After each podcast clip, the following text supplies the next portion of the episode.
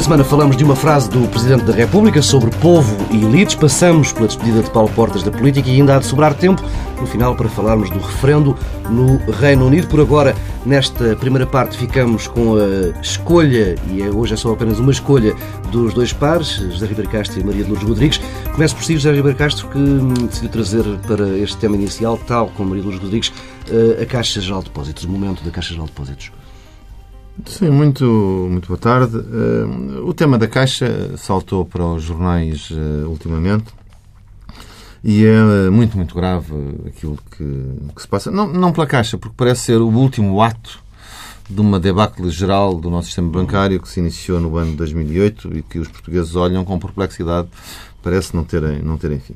Eu creio, aliás, que seria útil que a, que a RTP, numa verdadeira missão de serviço público, pusesse no ar um programa prós e contras que foi para o ar em 13 de outubro de 2008, eh, justamente sobre o sistema bancário. Era Rocha. Isso foi pouco depois do Lehman Brothers e tal. E o nosso sistema bancário era a prova de bala, era uma coisa extraordinária.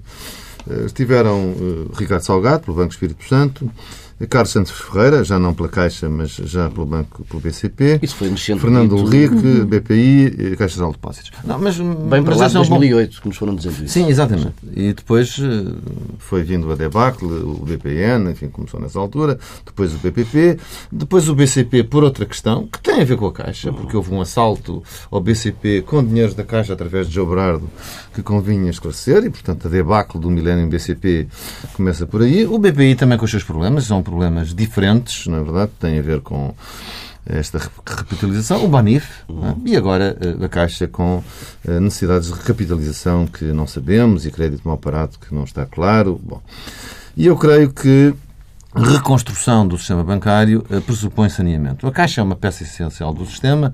Eu sempre fui um grande defensor da Caixa Pública. Creio que os portugueses, aliás, gostam da Caixa Geral de Depósitos e querem saber o que é que se passa. E temos de saber tudo. Isto tem que ir, eh, não pode ficar no bate-boca e nas uhum. notícias que saem para os jornais e não são esclarecidas. O, o debate hoje na Assembleia, preciso aprofundar uh, e saber o que é que se passou.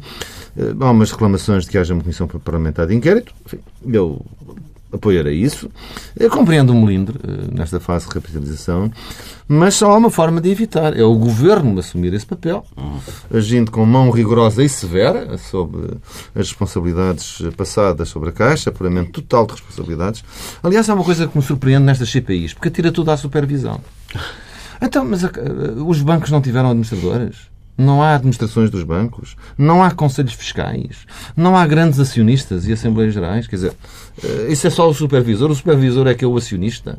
Eh, o supervisor é que tomou as decisões. Com certeza que há responsabilidade da supervisão. Mas há mais e nomeadamente quanto a crédito mal parado, isso tem que ser uh, apurado. Há, aliás, um artigo recente de uma série Por uma Democracia de Qualidade, que é uma série em que eu também colaboro, no jornal I, escrito por Fernando Mendes, e que associa isto à decadência do nosso sistema político, porque os deputados não podem impedir o inquérito. Quer dizer, eh, os deputados têm que interpretar o sentimento público. E o sentimento público é o do esclarecimento rigoroso do que se passa, porque querem, eh, ninguém quer mal à Caixa, eu até estou, acredito eh, que uma maioria dos portugueses esteja disponível para acorrer à Caixa, mas quer saber o que se passou. Mas sugere, por exemplo, uma comissão de inquérito sobre o que se passou na Caixa de Depósitos nos últimos anos? Sim, eh, talvez eh, antes da debacle, nós já tivemos comissões parlamentares de inquérito, tivemos duas sobre o BPN, uma sobre o BES, uma sobre o BANIF, depois do estouro. Se tivéssemos alguma antes do estouro, talvez pudesse ser compreendo preventiva uh, para esclarecer para esclarecer esta questão do crédito mal parado uh, saíram umas coisas não é? nos jornais são muito inquietantes e, e, auditorias e portanto ou então percebo que existe a cautela nesta altura mas só pode haver uma substituição a isso é o governo avançar ele com uh, auditorias muito rigorosas e muito severas sobre as responsabilidades para se ter chegado a este ponto. Maria Luz Rodrigues, o mesmo tema, Caixa de Depósitos. O mesmo tema. Uh, o, o, o, tema da Caixa de Depósitos é um tema anunciado desde uh, que estamos a viver a crise económica e financeira. Por alguma razão, a crise se chama crise financeira. E isto é apenas aquilo que estamos a viver, o resultado da ligeireza e da leviandade com que o anterior governo aplicou ou concretizou a parte do memorando de entendimento relativa à sustentabilidade do, do sistema financeiro. O que aconteceu na Caixa foi o que aconteceu em todos os outros bancos, nacionais e estrangeiros, foi o que aconteceu no mundo com o sistema financeiro de crédito mal parado, de eh, inflação uh, dos valores, do valor do dinheiro, digamos assim, se podemos usar uma expressão simples, um, e era previsível que isto ia acontecer, é previsível desde 2011, quando se preparou num memorando de entendimento um pacote para resolver o problema do sistema financeiro. Não foi todo usado. Não foi, não, é, não, não foi todo usado o dinheiro, nem foi usado o dinheiro, nem foram usados os instrumentos de regulação uhum. e de intervenção de que o governo dispunha, ou deveria ter disposto, ou deveria ter acionado. Portanto, a mim não estranho nada à Caixa, como não estranho o que ainda aí vem uh, com o Monte Pio, como o que se anuncia em relação ao BCP. Porque o problema do sistema financeiro não foi resolvido, tivemos uma destruição de valor absolutamente lamentável e incalculável e vamos continuar a ter destruição de valor a menos que haja uma intervenção mais séria e mais rigorosa no sistema financeiro. Portanto, eu acho normal que se façam comissões de inquérito e que se apurem as responsabilidades. Não creio que se vai encontrar na Caixa algo de muito diferente do que se passou nos uhum. outros bancos, uh, mas ainda assim sou sempre defensora uh, de, de, iniciativas que promovam a transparência e o rigor na gestão dos dinheiros públicos. Agora, o que me parece é que isto é apenas o resultado, de facto, de uma inação e de uma leviandade eh, com que, da leviandade com que o anterior governo uh, acudiu ao sistema financeiro, resolveu o problema. Tão uh, expedito, tão pronto para resolver o problema da sustentabilidade das contas públicas e tão uh, ineficiente na resolução da sustentabilidade do sistema financeiro, quando todos sabemos que o problema não era exclusivamente um problema de dívida pública, era um problema de dívida pública e de dívida privada e um problema de sistema financeiro.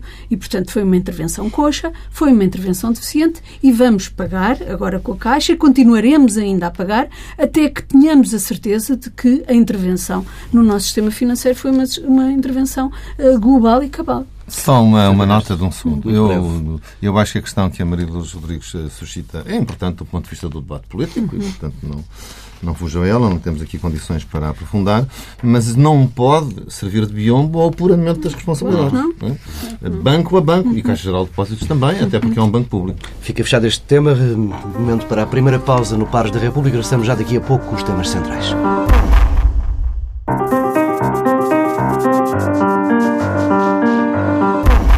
Regressamos com uma frase do Presidente da República no discurso do 10 de junho perante as Forças Armadas. Portugal é o seu povo. Ele não vacila, não trai, não se conforma, não desiste. A sabedoria, hoje como há nove séculos, reside no povo. Sempre o povo a lutar por Portugal. Mesmo quando algumas elites, ou melhor, as que, como tal, se julgavam, nos falharam, em troca de prebendas vantajosas, de títulos pomposos, de meros europeus luzidios, de autocontemplações deslumbradas, ou simplesmente tiveram medo de ver a realidade e de decidir com visão e sem preconceitos. Maria Luz Rodrigues, José Ribeiro Castro, eh, esta é uma visão rigorosa do povo e das elites, esta hum, que foi assinada por Marcelo Rebelo de Sousa neste discurso de 10 de junho, eh, e pergunto já agora se este é um real problema eh, do país. Começo por si, José Ribeiro Castro.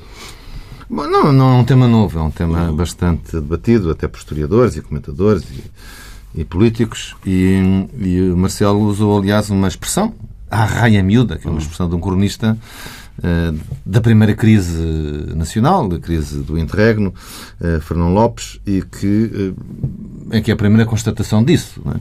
É? é? aliás curioso que na nossa história monárquica, que a nossa a maior parte da nossa história monárquica, nós tivemos que mudar duas vezes de dinastia para salvar a independência do país. A primeira foi no século XIV e a segunda no século XVII. Porquê? Porque as elites traíram. ou boa parte das elites traíram. E, portanto, o povo, ou parte das elites, como foi no caso da crise de 1640, eh, romperam com a dinastia uhum. para uh, salvar a independência de Portugal. Esta frase tem um perigo que é um eh, que é um populismo, enfim, é um populismo uh, sofisticado e gentil, é? elaborado, mas que tem, de facto, uma composição importante na frase que uh, a TSF pôs no ar quando fala na sabedoria e associa às elites. Quer dizer, Marcelo o que diz, isto foi um bocadinho apagado no que veio nos grandes comentários, Marcelo o que diz é que uh, Portugal cresceu e consolidou-se quando as elites, interpretando a vontade popular, eh, coincidiram com a sabedoria do povo. É? Pronto, portanto, eh, eh, é essa aliança de, verdadeiramente que ele, que ele apoia. Agora, a crítica que ele faz nesta altura infelizmente é justa. Nós temos assistido a uma degradação uh, das nossas elites, com aspas ou sem aspas, bancárias, económicas, políticas, judiciais, na comunicação social, enfim, assistimos ao império do mercantilismo e do desfruto, do oportunismo, do facilitismo, do imediatismo, do curto-prazismo, da falta de ética, da perda de sentido bem comum. E é isso que, eh, enfim, eh, se calhar Guterres eh, queria falar-se quando falou no Pêntano, quando se foi embora, hoje podemos chamar o charco. Quer dizer, e, as pessoas querem sair disto, querem poder levantar-se e acabar com esta degradação do sistema político e partidário a que estamos uh, também a cair e resolver crises como a que tratámos no início do programa. Maria Rodrigues. Bom, hum, eu diria que é o tipo de frases que pode significar tudo e mais alguma coisa. Não sei se o Presidente da República se o Presidente da República se estava a incluir nas elites ou se estava a excluir das elites. Agora, hum, se aquilo que o Presidente da República queria significar com estas eh, com estas frases, com esta intervenção, apesar de tudo longa, é que o país precisa de elites melhores. Bom, isso eu estou uhum. inteiramente de acordo que precisamos de melhorar as nossas elites, como precisamos de melhorar alguns outros aspectos uh, da sociedade portuguesa. Agora, uh, é preciso ter em, em, atenção os vários déficits que temos na sociedade portuguesa. E os níveis de desigualdade que temos na sociedade uhum. portuguesa, que faz com que uh, a configuração das elites não fuja a estas uh, características. Nós temos um, um, um, um, país extremamente desigual. As elites têm uma pequena dimensão, quer estejamos a falar de elites económicas, elites políticas, elites universitárias, estamos sempre a falar de pouca gente. E dado o nível de desigualdade do país, a mobilidade, a, a, as mobilidades sociais, as bases de recrutamento para estas elites são bases estreitas e fechadas, digamos assim. Enquanto tivermos os níveis de déficit de qualificação que temos, não é possível alargar a base de recrutamento das elites. E sem fazer o alargamento da base de recrutamento das elites, com a mobilidade social associada a, essa, a esses uh, processos, digamos assim, estamos sempre numa armadilha em que caem as próprias elites, que é o déficit de competição para este recrutamento e para esta acessibilidade, digamos assim. A, a, a competição meritocrática tende a ser substituída por dinâmicas clientelares que não favorecem o país. E isso é um drama que não é das elites. É um drama que é também um drama do povo e que é um drama da sociedade portuguesa. Níveis tão elevados de desigualdade, déficits tão graves como os que temos, designadamente ao nível da, da, das qualificações, ao nível uh, do acesso a bens culturais, não podemos, uh, sem resolver esses problemas, é difícil aspirar a resolver o problema do fechamento das nossas elites, da circulação clientelar entre a elite económica e a elite política. Há um, um fechamento sobre si próprio que é evidente que não favorece o país. Se era isso que o Presidente da República estava a falar, eu estou de acordo com ele. E isso leva-nos diretos ao, ao, segundo tema. A semana passada fica marcada pela notícia da contratação de Paulo Portas pela, pela Motengil e pela despedida da política do antigo líder do, do CDS. Veremos se essa saída será irrevogável ou não. O, o antigo Vice-Primeiro-Ministro uh, integra o Conselho Estratégico da, da construtora Motengil. Esta não é a primeira, não será a última, mas eh, como é que vê mais esta transferência do mundo da política para o mundo dos negócios? José Ribeiro Castro. Bom, eu acho muito mal eh, lamento muito, critico, eh, não me recordo, não, não me recordo, eh, sei, não houve nenhum presidente do CDS que fizesse isto, nem Freitas do Amaral, que foi muito atacado porque se tinha vendido ao PS, Enfim, não é verdade, mas o PS não é a moto em Gil, devolveram-lhe aliás o retrato, preciso lembrar, Não o fez Lucas Pires, não o fez Adriano Moreira, não o fez Manuel Monteiro, não o fez eu próprio, eu próprio. Eh, e creio que isso faz mal ao CDS. Quer dizer, preocupa menos o Paulo Portas, é um assunto da sua vida privada e, portanto, compreendo que o partido tenha dificuldade em, em atacar, mas acho muito mal a defesa que a Presidente do CDS fez desta situação, é completamente insustentável e afunda o desprestígio do partido. Quer dizer, dizer que isto é muito bom porque vai promover as exportações, bom, isso não tem pés na cabeça. Entenderia dizer... se fosse com outro período de nojo mais prolongado? Muito prolongado. Enfim, Jorge Coelho muito, foi convocado, teve sete anos, não é? Sete anos. Uh, mas isto é, é, a promiscuidade entre política e negócios e negócios e política que nos trouxe justamente ao tal pântano e ao tal charco que aqui está. E, portanto, isso é que é negativo. E Assunção Cristas também disse que ah, é diferente de Maria Luísa Albuquerque, isto é muito deselegante, porque ela continuou na política e o Dr. Paulo Portas saiu da política. Bom, vamos ver, saiu, uh, e a questão não tem a ver com sair ou não sair, a questão tem justamente quando se sai da política a, ideia que dá que se andou a capitalizar enquanto esteve na política para o que se vai fazer a seguir. Isso é que uh, suscita crítica pública. Não é um problema de, de, legalidade, é um problema de ética, é um problema de decência ou indecência, de próprio ou impróprio, e portanto só há um, um, remédio para isto, que é uma crítica pública severa, é a opinião pública. E por isso quem vai pagar o preço é o CDS. O CDS uh, é que paga este preço porque fica com, com esta mancha, isso, isso é pena, isto é ao contrário do que sempre disse e dissemos, até de, de dedo uh, apontado. E, portanto, também não concordo com aquela ideia que Marcos Mendes apareceu a defender de uma comissão de senadores, enfim, mais uma comissão de ética e de superética. Isso é tirar areia para os olhos. Quer dizer, estas coisas não devem acontecer. Uhum. E quando acontecem, devem ser severamente criticadas para as pessoas se absterem, eh, porque, porque justamente são objetos de crítica pública. A única defesa, repito, possível é dizer que é um aspecto da vida privada, que não tem a ver com, com política, e, portanto. Mas o Dr. Paulo Portes também não torna isso fácil, porque é claro que vai continuar na política. Quer dizer, ele anuncia um programa de televisão que é apresentado como uma rampa de lançamento para uma candidatura presidencial para daqui a 10 anos, é assim que é escrito eh, nos jornais, e, portanto, isso é política. Também anuncia anuncia que vai ser um formador no quadro do CDS, isso é política. E, portanto, é uma coisa que, de facto, eh, eu acho que é muito mau, acho que é muito mau, e acho que o CDS e os militantes do CDS agradeceriam eh, que isto não tivesse acontecido. Maria Luz Bom, eu, eu tendo a, olhar para este eh, tema de uma forma um pouco mais genérica. É verdade que o exercício prolongado de cargos uh, políticos, mas também cargos de gestão em grandes organizações públicas ou privadas, uh, confere competências profissionais a quem exerce esses cargos. E que são competências que são valorizadas pelas instituições públicas e pelas instituições privadas. Muitas vezes nós assistimos às universidades a competirem entre si para uh, a contratação ou a a cooptação de pessoas que têm experiência ou de cargos de gestão ou de exercício de cargos públicos. E também é verdade, e muitas vezes acontece em simultâneo, que o exercício de cargos uh, públicos, sobretudo na política, um, faz, um, provoca perdas, perdas de carreira, perdas de remuneração, um, perdas de situação, digamos assim. Em muitos casos, políticos regressam às suas instituições de origem quando as têm uh, e a instituição não é mais a mesma uh, e, e, e, registram perdas por esse período de tempo que dedicaram à, à, à causa pública.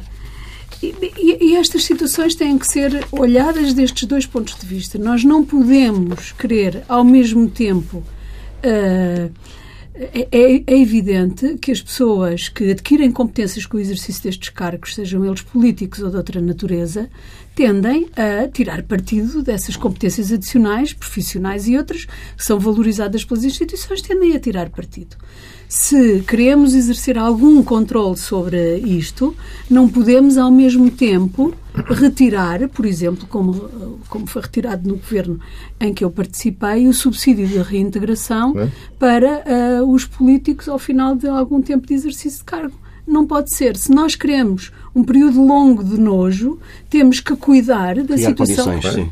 Criar condições para esses períodos longos de nojo.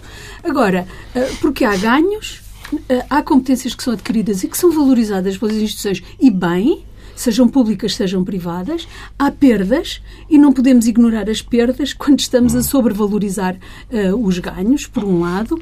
Por outro lado, há de facto aqui um risco nesta circulação e nesta promiscuidade, que é o risco da a concentração excessiva de poderes, sobretudo no exercício da atividade privada.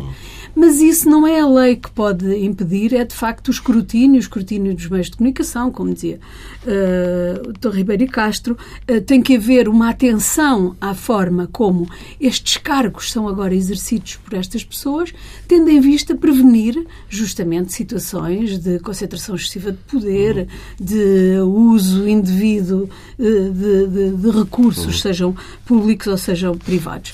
Mas, de resto, o tema parece-me uh, um tema importante, evidentemente, mas tem duas faces e não podemos uh, ignorar essas duas faces.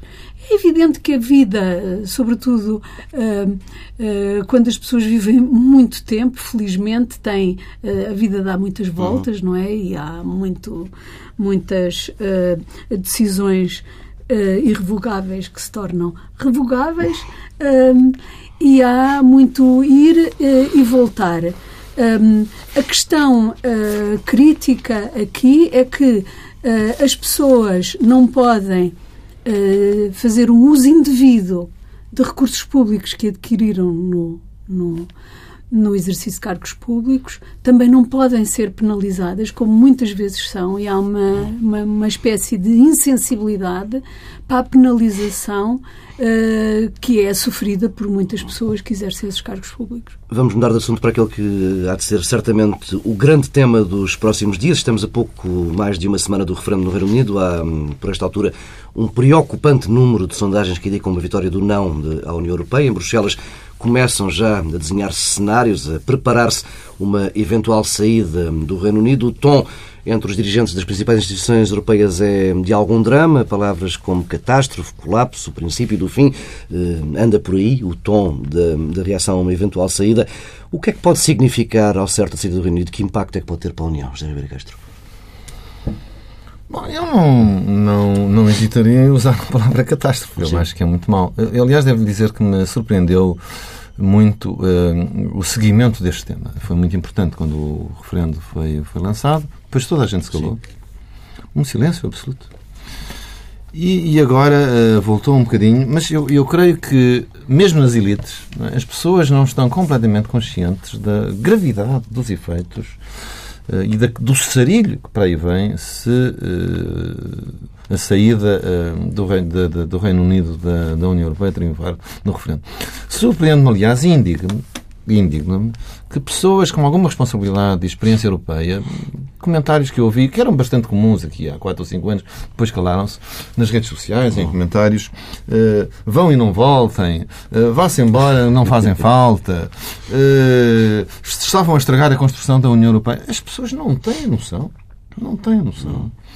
Uh, do perigo enorme que daí uh, virá também para o Reino Unido, para as relações entre o Reino Unido e a União Europeia, porque obviamente que o Reino Unido, saindo da União Europeia, passa a ter interesse no insucesso da União Europeia. Portanto, uh, a dinâmica das relações na Europa vai se alterar de uma forma como não se via desde o fim da Segunda Guerra Mundial. E, portanto, nós tivemos sempre dinâmicas de convergência desde 1945 e podemos ter dinâmicas de divergência uh, pela primeira vez. E creio que isso, uh, isso é muito negativo, além das consequências sociais e económicas que isso tem num momento já de grande fragilidade uh, financeira, a crise da imigração, a derrapagem das opiniões públicas para o extremismo e para o populismo. Quer dizer, o caldo é muito complicado. E, portanto, uh, eu rezo a todos os santinhos e mais algum, porque um prodígio de bom senso leve uh, os britânicos, como eu acredito que a maioria pensa, no próximo dia 23 de junho, a votar pela continuação da União Europeia e a ajudarem a União Europeia a resolver os seus problemas de uma forma mais aberta, mais descentralizada, mais próxima do sentimento britânico, e isso é que é muito útil a países como Portugal. Uh, uh, o Reino Unido tem todas as condições para ser o único grande país que é um grande aliado dos pequenos e médios países, dos países periféricos, dos países atlânticos, dos países do Sul, dos países bálticos, e nós precisamos disso. Porquê? Porque a lógica mental dos outros grandes países é eminentemente continental e, portanto, não nos percebe. Nós precisamos do Reino Unido na União Europeia para ela ser mais conforme à nossa visão da Europa e do mundo. Maria dos Rodrigues. Bom, é, parece inevitável, não é? Estamos a duas semanas, duas semanas, não é? Do, do referendo uhum. e parece inevitável. As, não, não, estamos a menos de uma semana, já dia 23, já na é. próxima semana. As, é. é. já no próximo fim de é. estava um pouco mais distante. Quinta-feira, da manhã, oito um, dias. Exato, da manhã, oito dias. A, a, questão é que as sondagens revelam uma tendência que me parece sem retorno. Uhum. Não estou a ver o que é que pode acontecer nos, nos próximos dias que faça que provoque uma inflexão nesta tendência das, das sondagens. Portanto, muito provavelmente os ingleses aprovarão a saída da União Europeia. Um, um dos argumentos eh, mais recorrente, digamos assim, que esteve presente na campanha pelo sim, ou seja, pela saída da União Europeia, eh, é, é, o argumento é a crítica ao, à natureza pouco democrática das instituições uhum. uh, europeias. Foi um argumento fortíssimo e organizador, digamos assim, da campanha do sim. E, na minha opinião, esta crítica devia gerar uma reflexão profunda. Porque os ingleses não estão sozinhos neste sentimento de rejeição e de afastamento das instituições da União Europeia. Não estão mesmo. Nos últimos anos, nos últimos anos, aliás, sempre que os uh, países criaram oportunidades uh, de referendar instituições da União Europeia, tratados ou outras uh, decisões, os resultados, temos que recordar, podíamos, aliás, fazer uma lista, uhum. todos esses referendos foram sempre de rejeição das oh. instituições da União Europeia. E isto é que devia preocupar a, a União Europeia. Uh, e, qual é a resposta a que estamos a assistir? Como aqui referiu o José Ribeiro Castro. A, a resposta é no sentido de uma reflexão para alterar esta natureza, este déficit de, de, de democracia nas instituições europeias. Não, pelo contrário. O que é que a União Europeia, as suas instituições, estão a oferecer como contrapartida aos cidadãos ingleses, mas também aos cidadãos dos outros países que não se reconhecem nesta Europa castigadora, antidemocrática, que parece governar contra as pessoas e contra os cidadãos. O que é que oferece? Nada. Aquilo Estão fechados oferece, no castelo. Estão aquilo que oferece é, é, é, é são as campanhas do medo. Vão, vão-se embora, vão ficar pior, vai ser a desgraça, vão ficar, vai ser a desgraça dos ingleses e de Inglaterra. Uh, isto parece-me um contrassenso, quer dizer, olhe para o que está a acontecer e parece-me de facto um castelo em desagregação.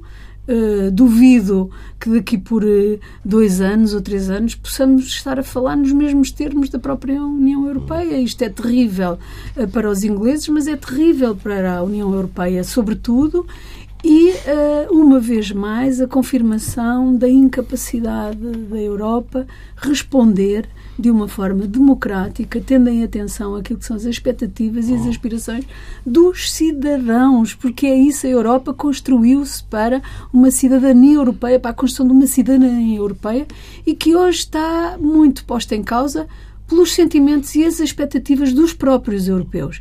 E as instituições são muros, são portas fechadas, que nada têm para dizer sobre isso.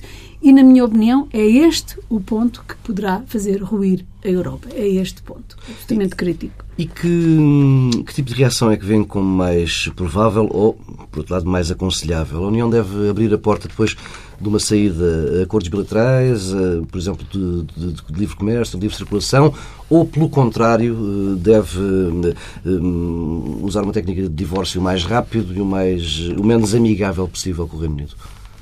Não, acho que deve.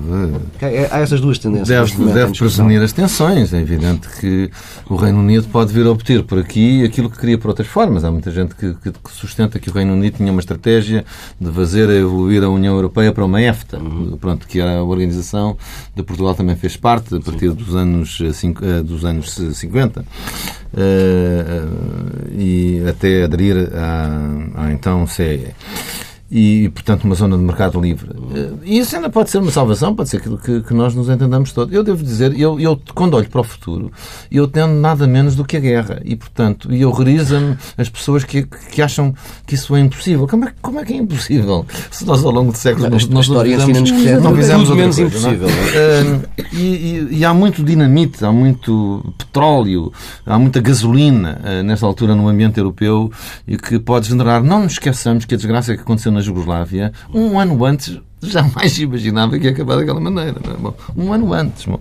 E na minha geração a Jugoslávia era um mito. Aquilo, aquilo era o, o socialismo possível, era uh, o comunismo civilizado, uh, estavam candidatos ou chegaram a aderir à OCDE, acho que estavam na OCDE. Portanto, uh, portanto de facto, o quadro é muito perigoso e, portanto, eu espero que os dirigentes da União Europeia tenham fair play e, portanto, aceitem e, e governem nos interesses. Acho que é preciso prevenir prevenir que se desenvolva uma, uma dinâmica de antagonismo entre o Reino Unido e a União Europeia. E, portanto, também espero que haja o bom senso de não interferirmos nas questões internas do Reino Unido e herdar gás aos escoceses para saírem do Reino Unido e aos galeses para fazermos o mesmo. Eh, aos galeses para fazerem o mesmo, porque aí então temos um caldo entornado uh, de uma forma muito severa. Deixemos esses processos decorrer uh, naturalmente, mas mantenhamos a Europa unida, nem que seja à volta do Europeu de Futebol e do Festival Eurovisão da Canção. Quer dizer, é preciso que os europeus tenham coisas para celebrar em comum.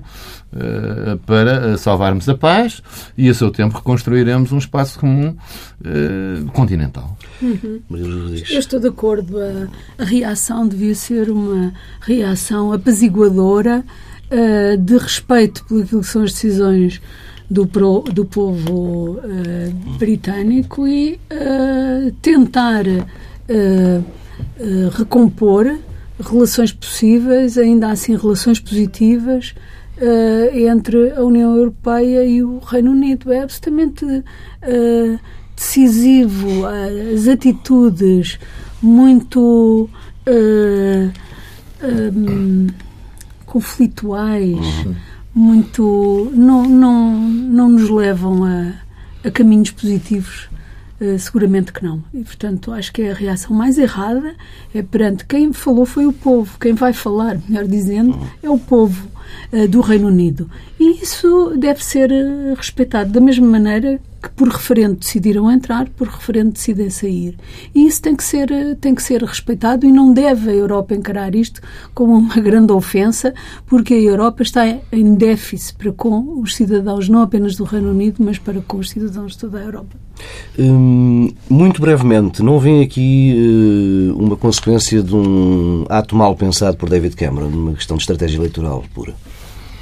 Não, porque se calhar eh, David Cameron ele próprio tem estado vendido, não é? Uh, quando, enfim, David Cameron, quando, quando chegou à liderança do, do, do, Partido Conservador, ele vinha com um discurso eh, para a saída, não é? E depois percebeu que não e corrigiu e, portanto, juntou-se à ala mais moderada do, do, do Partido Conservador e mais pró-europeia do Partido Conservador, que, aliás, é bastante importante no Partido Conservador essa corrente é bastante importante porque aqueles que eram contra, muitos saíram para o UKIP. Uhum. Uh, enfim, ele pagará o preço, obviamente, de uma derrota política. Enfim, isso acontece na vida. Enfim, de Gaulle também teve um, um, um azar desses num referendo em França sobre a regionalização, salvo erro e que custou o fim uh, da, da, da, sua presidência. São coisas que, que acontecem, mas o pior é para o, o, projeto europeu. Até porque eu acho que se a coisa correr bem, isto é, se triunfar a linha uh, do soft power e, portanto, suave e compreensiva, não pode ser que outros membros atuais da União Europeia queiram copiar o exemplo, uh, incluindo nós próprios. Pode ser que o, que o debate se volte a abrir em Sim. Portugal e a, e a países que estão em grande mal-estar com, com os capitães da Europa nessa altura. Mas como eu também acho que os capitães da Europa nessa altura também gostavam de alijar um bocadinho a carga, enfim, pode ser que se inicie uma recomposição do quadro europeu, veremos. O que é preciso é que não entremos em conflito e em guerra. Isso, isso, isso é que é fundamental. Muito, muito brevemente. Temos já muito pouco tempo. A questão de David Cameron. Pois não me parece que saia muito bem, mas eh, como eu dizia há pouco, a vida política é longa e ele vai de certeza encontrar uma resposta para este desaire. Uh, uh, a tendência de para o sim, para, para, para a saída, uh, foi uma tendência que ainda demorou algum tempo a desenvolver-se. Imagino que não tenha estado nas suas previsões que o, que o, que o desenlace fosse este. Uh, ele sai mal, uh, nem vejo como é que pode ter outra saída que não seja a da sua demissão, criando uma crise interna também já nisto, porque a coisa ficará muito dividida. É metade-metade, não é 70% a apoiar a, saída e 30% Sim. não é, é metade-metade. A cidade uh, uh, ficará muito, muito dividida, não apenas politicamente, mas também por esta questão, e, portanto, vão surgir muitas situações de conflito e a Europa beneficiava em não ter uma atitude confrontacional, beneficiava em ter uma atitude de compreensão dos reais problemas que estão na base da rejeição da Europa. Porque é que os, o, os povos, quando têm a oportunidade de se manifestar, rejeitam a Europa? Alguma razão haverá e é isto é que é uh, o essencial do problema, digamos assim. Era sobre isto que devíamos estar a refletir. Nova pausa no Par da República. Regressamos mais daqui a pouco com outros temas mais leves.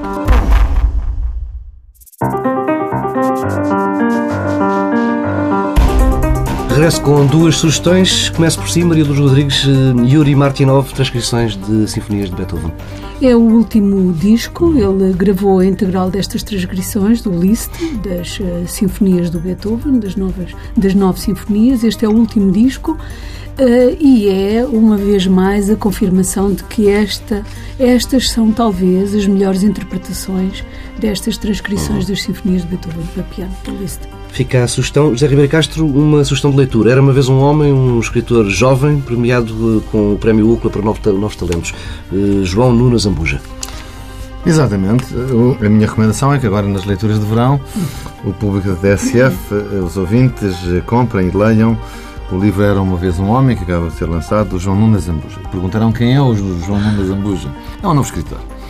É um novo escritor que ganhou a primeira edição do Prémio UCLA uh, Novos Talentos, Novas Obras em Língua Portuguesa. É um prémio que teve um grande sucesso na sua primeira edição. Houve 865 obras uh, candidatas de todos os países, creio que do quadro da CPLP.